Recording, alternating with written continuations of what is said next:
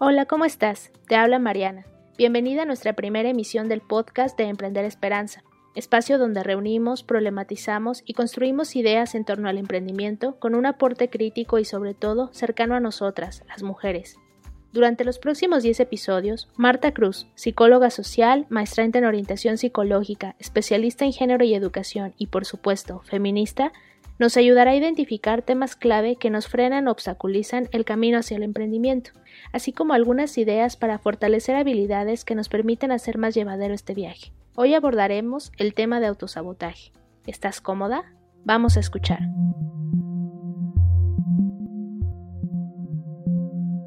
¿Quién nos dio el permiso de realizar el acto de escribir? ¿Por qué será que el escribir se siente tan innatural para mí? Hago cualquier cosa para posponerlo hacer la basura, contestar el teléfono. La voz vuelve a recurrir a mí. ¿Quién soy yo, una pobre chicanita del campo que piensa que puede escribir? ¿Cómo aún me atrevo a considerar hacerme escritora mientras me agachaba sobre las siembras de tomates, encorvada, encorvada bajo el sol caliente, manos ensanchadas y callosas, no apropiadas para sostener la pluma, embrutecida como animal estupefacto por el calor? Qué difícil es para nosotras pensar que podemos ser escritoras, y más aún sentir y creer que podemos hacerlo. ¿Qué tenemos para contribuir, para dar? Nuestras propias esperanzas nos condicionan. ¿Acaso no nos dice nuestra clase, nuestra cultura, tanto como el hombre blanco, que el escribir no es para mujeres tal como nosotras? Hablar en lenguas. Una carta a escritoras tercermundistas. Gloria Saldúa. Auto, elemento compositivo prefijo de origen griego que se une a sustantivos o a verbos y significa de o por sí misma. Sabotaje, daño o deterioro que para perjudicar a los patronos hacen las obreras en la maquinaria, productos, etc. Daño que se hace como procedimiento de lucha contra las autoridades, las fuerzas de ocupación o en conflictos sociales o políticos.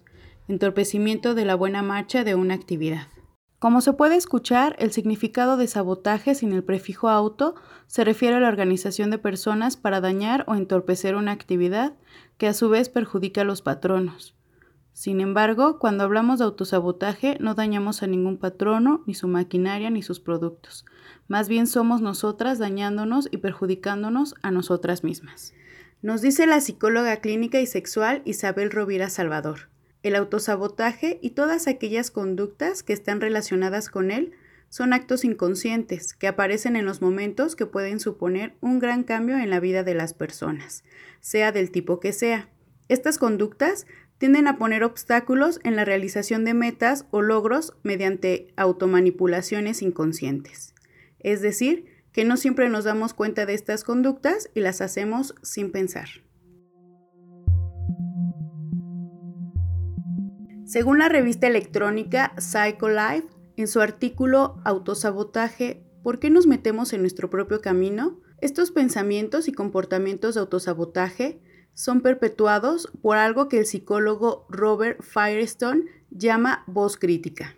Esta voz interior crítica, dice, es algo que todas poseemos. No representa un sentido positivo de una misma, en el que puedas confiar. Más bien, personifica una cruel anti-yo una parte dentro de nosotras que se vuelve contra nosotras. ¿Has visto en las películas y caricaturas cuando algún personaje que va a tomar una decisión se le aparecen sobre sus hombros un ángel y un demonio?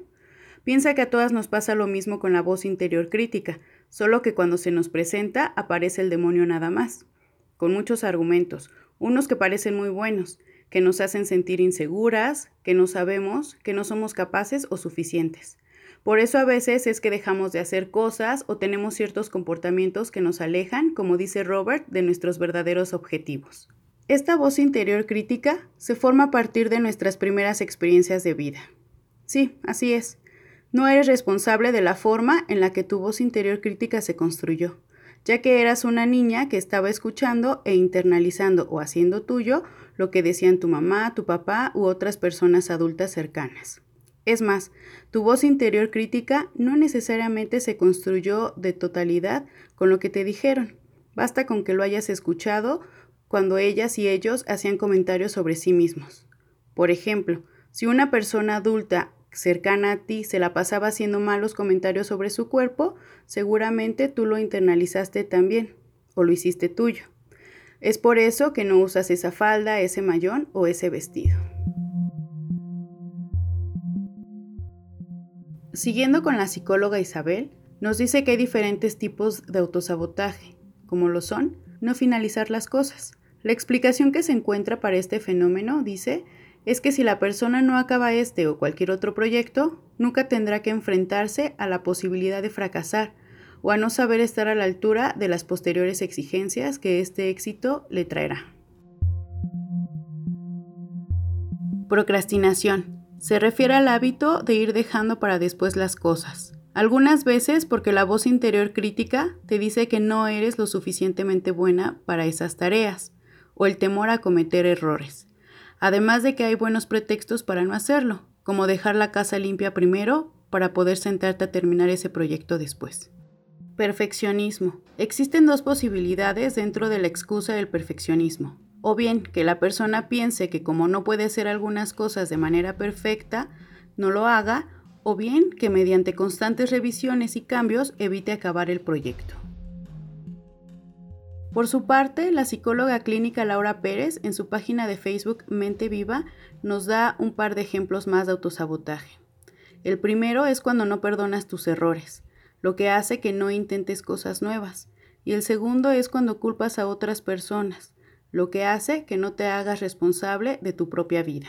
Estos son solo algunos ejemplos de cómo es que las personas se autosabotean, nos autosaboteamos. ¿Ustedes qué hacen para autosabotearse? Muy bien todo hasta aquí, pero ¿la voz interior crítica es la misma para las mujeres que para los hombres? ¿Ustedes le llamarían voz interior crítica? Las posibilidades son infinitas. Claro que la forma en la que se construyen estas voces interiores críticas no es la misma para nosotras como mujeres. Es más, me atrevería a decir que hay más de estas voces en nosotras que en ellos. Si no fuera así, ¿ustedes creen que se atreverían ellos a escribir y hablar como lo hacen? Así, regresando a nosotras y poniendo el ojo feminista a la forma en la que nuestras voces interiores críticas se construyeron, podríamos identificar que crecimos internalizando las ideas de que las mujeres valemos menos, que no somos fuertes, que necesitamos que alguien nos cuide, que tome nuestras decisiones, que tenemos que gastar nuestras energías en lograr que el mejor hombre nos elija, aunque eso signifique enemistarme con otras mujeres, por mencionar algunos ejemplos. Estoy segura que ya empezaron a ubicar sus voces interiores críticas desde su ser mujer. Como se imaginarán, gracias a estas voces no nos animamos a escribir, porque estamos seguras que tenemos pésima ortografía y no sabemos de gramática. No emprendemos porque solo somos amas de casa o nos hace falta tomar más cursos para aprender. No nos defendemos porque no tenemos la suficiente fuerza o nos conformamos con esta pareja porque pues, ¿quién nos va a querer así? De hecho, si buscan en la red, encontrarán que existe un síndrome llamado maripili, que es el miedo de las mujeres a no ser queridas, y también el responsable de frenar la carrera de muchas profesionales. Este tipo de autosabotaje es, según Carmen García Rivas, la única causa de que no haya más mujeres en puestos de responsabilidad. Espero no haberlas abrumado. Lo que les quiero decir ahora es que las implicaciones del autosabotaje no solo se quedan a nivel personal o individual, estos pensamientos y conductas las llevamos también a nuestras múltiples relaciones. Sin embargo, hay una buena noticia. Existen algunas formas para silenciar la voz, la cual por cierto se opondrá a que hagas esto. Hará berrinche y a lo mejor te hará sentir ansiosa también. Trata de recibir estas emociones con amor, no las evadas. Déjalas que vengan a ti, nómbralas, permite que te den su mensaje y sigue con tu camino. La doctora Lisa Firestone nos propone cuatro formas de superar a la voz interior crítica. Paso número uno. Identifica lo que está diciendo tu voz interior crítica o tus voces interiores críticas. Reconoce que este proceso de pensamiento está separado de tus propios puntos de vista. Recuerda que tus voces interiores críticas no son un reflejo de la realidad. Es un punto de vista que adoptaste basándote en las experiencias no positivas de la vida temprana y las actitudes dirigidas hacia ti que has interiorizado como tu propio punto de vista. Paso número 2. Una forma de que te ayudes a diferenciarte de tu voz interior crítica es escribir estos pensamientos en segunda persona, como declaraciones de usted o tú. Por ejemplo, un pensamiento como no puedo hacer nada bien, nunca tendré éxito, debe escribirse como tú no puedes hacer nada bien, nunca tendrás éxito, o usted no puede hacer nada bien, nunca tendrá éxito. Esto te ayudará a ver estos pensamientos como un punto de vista ajeno y no como declaraciones verdaderas. Paso número 3. Puedes responder a tu crítica interior escribiendo una evaluación más realista y compasiva de ti misma. Escribe estas respuestas en primera persona, como declaraciones en yo. En respuesta a un pensamiento como eres tan idiota, podrías escribir Puede que tenga dificultades a veces, pero soy inteligente y competente en muchos sentidos. Este ejercicio no tiene como objetivo mentirte o fortalecer tu ego, sino mostrar una actitud más amable y honesta contigo misma.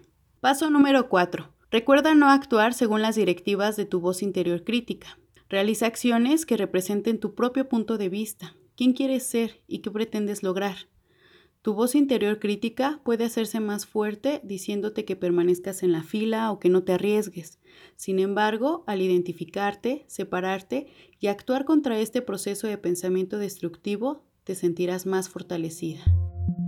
Piensen que todas estas formas de actuar, guiadas por nuestra voz interior crítica, nos sirvió en algún momento para adaptarnos a algún contexto y momento de nuestra vida, pero ahora que somos adultas, no las necesitamos más. Por otro lado, identificar estas voces interiores críticas, quizá ponerles nombre y cara, podría resultar doloroso para nosotras, porque fueron las personas que más amábamos, por ejemplo, que sin querer contribuyeron a que hiciéramos estas voces nuestras.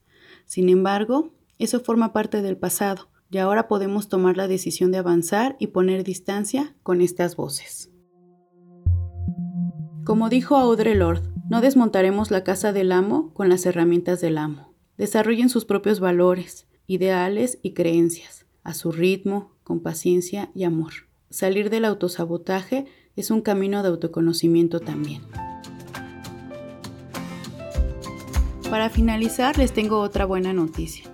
El proceso para salir del autosabotaje no tienen por qué hacerlo solas. Es decir, así como escuchar la voz interior crítica afecta nuestras relaciones, el no escucharla puede hacer que construyamos redes de apoyo. Por ejemplo, externalizando cómo es que te sientes, qué estás pensando, abriéndote a la retroalimentación, comprometiéndote con tu parte del trabajo, ser puntual. ¿A ustedes de qué forma se les ocurre? Espero esta información les haya sido de utilidad. Si tienen alguna duda o comentario, no lo piensen más y escríbanme. Recuerden que no solo es importante que cuiden su salud física, sino también la mental acérquense a su psicoterapeuta de confianza. Besos. Como ya escuchamos, el autosabotaje es un proceso que podemos detener pese a los muchos factores que lo activan en nuestra cotidianidad. Hay que ir afinando nuestras herramientas, en singular y junto a otras, para lograrlo. Marta nos invita a contactarla para apoyarnos en el proceso si lo consideramos necesario. rosamarta con h cruz lópez. Cada semana traeremos nuevo contenido a este espacio. Te invitamos a seguirnos escuchando y a reflexionar juntas las formas en que nuestras palabras y experiencias pueden darle la vuelta a lo que tantas veces nos detiene y obstaculiza el camino hacia la proyección de lo que soñamos. Sigamos escuchándonos y aprendiendo juntas. Hasta pronto. Esta producción fue realizada por Marta Cruz en los contenidos y voces, Ambro Álvarez en la edición y Mariana Calixto en la producción ejecutiva.